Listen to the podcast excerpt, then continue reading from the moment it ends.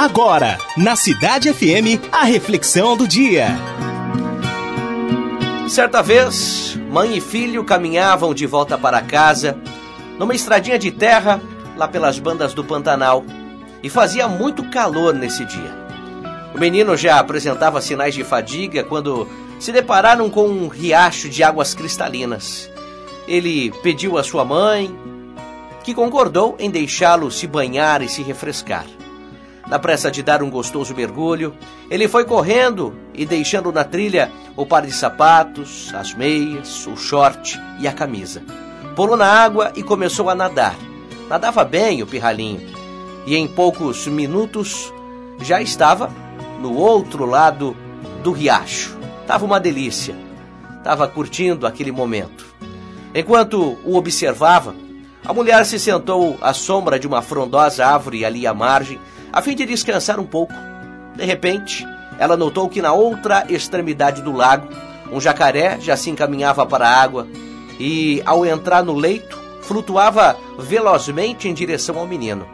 Então, tomada de pavor, ela gritou, gritou mais alto que pôde: Filho, volte! Há um jacaré atrás de você! Volte, filho, volte logo! Ouvindo a voz da mãe, o menino se alarmou, deu um giro de 90 graus e nadou o mais depressa possível. E era uma corrida frenética e angustiante contra o tempo. A criança era muito ágil, mas o bicho era mais. E quando já estavam próximos à margem, foi tarde demais. Assim que o garoto alcançou a mãe, o jacaré também o alcançou. Então, intrépida, a mãe segurou firme os braços do seu filho, enquanto que o animal cravava-lhe os dentes em um dos seus pés. Então deu início a um horrendo cabo de guerra. A mãe querendo o filho de volta e o jacaré o desejando para si.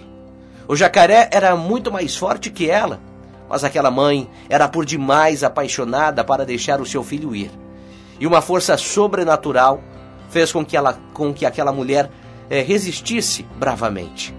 Então, toda aquela algazarra despertou a atenção de um caçador que pegou a sua arma, fez pontaria e atirou certeiramente na cabeça do jacaré.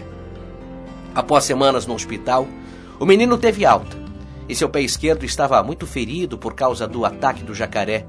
E um repórter foi até o local para entrevistá-lo e perguntou a ele se podia mostrar as cicatrizes ali deixadas pelo animal. E o menino levantou para que fosse filmado seu pé. E logo em seguida, com muito orgulho, disse ao repórter: Olhe também os meus braços. Eles também estão cheios de outras cicatrizes. E essas me são muito mais importantes, pois são as marcas das unhas da minha mãe, que lutando por mim não deixou eu ir. Pois é, que história, né? Que história. Você e eu podemos nos identificar muito bem com esse menino.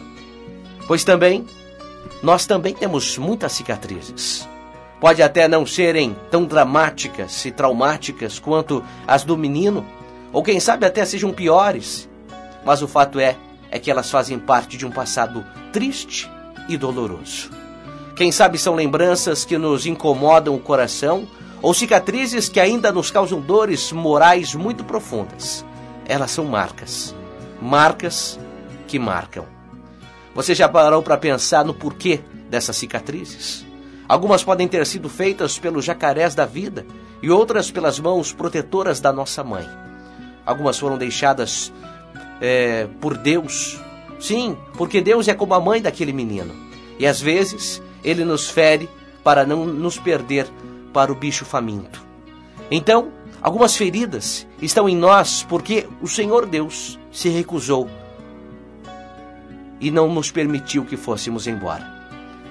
Por isso, durante todas as investidas do mal, Deus esteve e está sempre nos segurando nos braços.